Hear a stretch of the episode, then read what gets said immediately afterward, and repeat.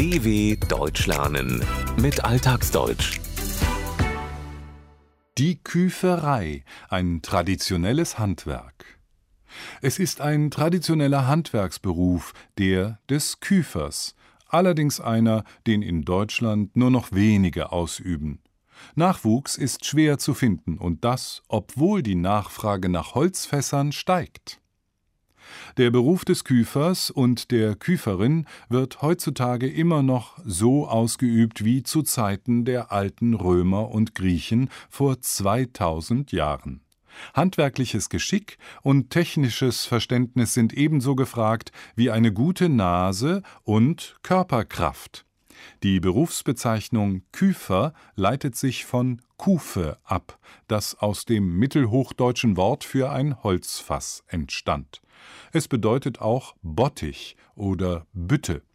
Ein Küfer kann einerseits ein Böttcher sein, also jemand, der Holzfässer herstellt, es kann damit aber auch der Kellermeister, der Weinküfer gemeint sein, der die Lagerung des Weins in Fässern überwacht.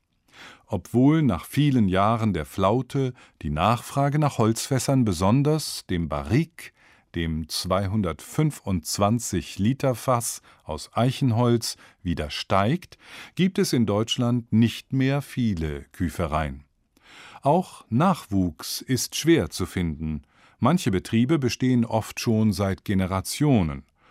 Auch Küfermeister Franz Markheiser aus Hilsbach in Baden-Württemberg führte die Tradition seiner Vorfahren fort, bevor er sich zur Ruhe setzte. Er schwärmt von dem Barrique. Das Barrique kommt aus der französischen Tradition und die Franzosen haben uns hier einiges vor.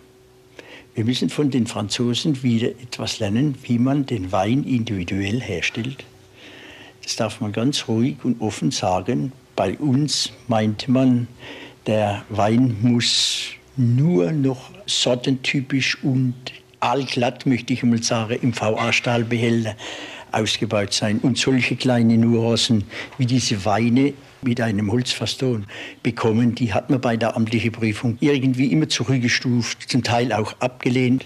Gerade die in Barrique gereiften Weine haben dem Holzfass zu einer Renaissance verholfen, denn Eichenholz, ein Hartholz, eignet sich gut für die Produktion von Weinfässern. Es verleiht dem Wein einen rauen Geschmack. Auch die Verarbeitung spielt eine wichtige Rolle, besonders mit dem sogenannten Toasten, also dem Rösten oder Erwärmen des aus einzelnen Brettern, den Dauben bestehenden Fasses wird der Geschmack des Weins beeinflusst. Denn im Holz sind verschiedene Zuckerarten, die sich bei unterschiedlichen Bedingungen lösen. So kann ein Wein durch die Lagerung in einem Holzfass typische Nuancen, feine Geschmacksunterschiede aufweisen, etwa leicht nach Vanille, aber auch Kaffee oder Rauch schmecken. Das alles hat ein Wein, der in Behältern aus einer bestimmten Edelstahlsorte, sogenannten VA-Stahlbehältern, gereift ist, laut Franz Markheiser nicht. Er schmeckt aalglatt, hat keinen wirklich eigenen, markanten Geschmack. Franz Markheiser findet, dass man sich in Deutschland bei der Fassherstellung ein Beispiel an den französischen Küfern nehmen sollte.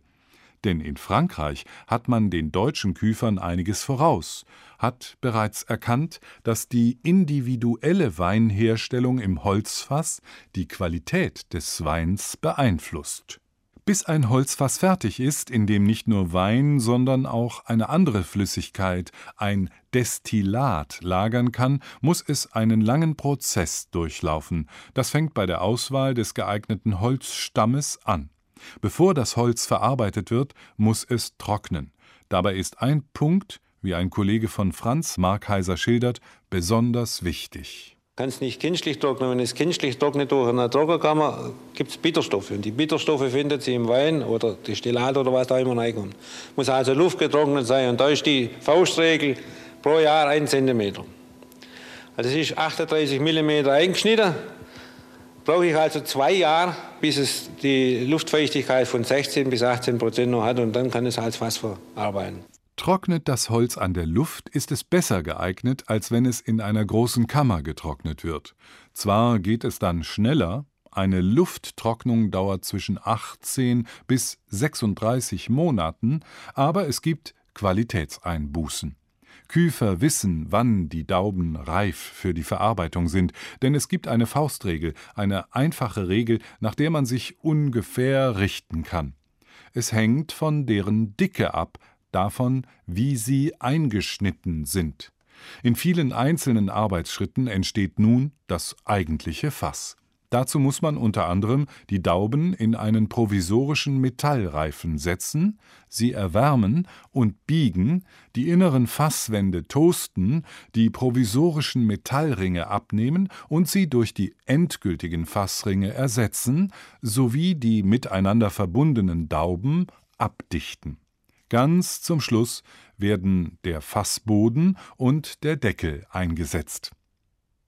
Zwar gibt es riesige Fässer mit mehreren zehntausend Liter Fassungsvermögen, diese werden allerdings nur für bestimmte Rotweine verwendet, in Deutschland teilweise auch für hochwertige Weißweine. Weltweit gefragt sind inzwischen allerdings eher kleinere Fässer, weil der Wein früher reif und trinkbar ist, manchmal nach sechs, zwölf oder achtzehn Monaten. Für Franz Markheiser ist die aktive Zeit als Küfer schon lange vorbei. Mit ihm endete nach acht Generationen die Familientradition. Dabei, so gesteht er, hätte er sein Leben von Anfang an eigentlich lieber anders gestaltet. Da habe ich meinen größten Fehler 1960 gemacht in Geisenheim in der Hessischen Lehr- und Forschungsanstalt zum Abschluss von der Meisterprüfung. Da hat der Professor Drosch zu mir gesagt, du bleibst bei uns. Der Herr Siever, der geht doch in einigen Jahren in Pension, bleib du bei uns. Und dann bin ich nach Hause gegangen, habe das meinem Vater gesagt und er hat gesagt, du wärst doch nicht. Und dann hat er mir Gott und die Welt versprochen. Und wenn ich damals mich geschüttelt hätte, dann wäre der Betrieb mit meinem Vater ausgegangen. Und so bin ich der Letzte sage ich Ihnen ehrlich, wenn ich da nach Geisenheim runterkomme, äh, da kriege ich immer ein bisschen Heimweh. Es war meine schönste Zeit und ich beneide meinen Sohn, der Kellermeister ist. Hätte er es sich aussuchen können, dann wäre Franz Markheiser gerne an der damaligen Lehr- und Forschungsanstalt für Wein, Obst und Gartenbau im hessischen Geisenheim geblieben – ein entsprechendes Angebot hatte er erhalten, doch die Verpflichtung der Familientradition war zu groß, um sich aus dem väterlichen Betrieb zu lösen. Um Franz Markheiser im Betrieb zu halten, hatte der Vater ihm alles Mögliche zugesagt, hatte ihm Gott und die Welt versprochen.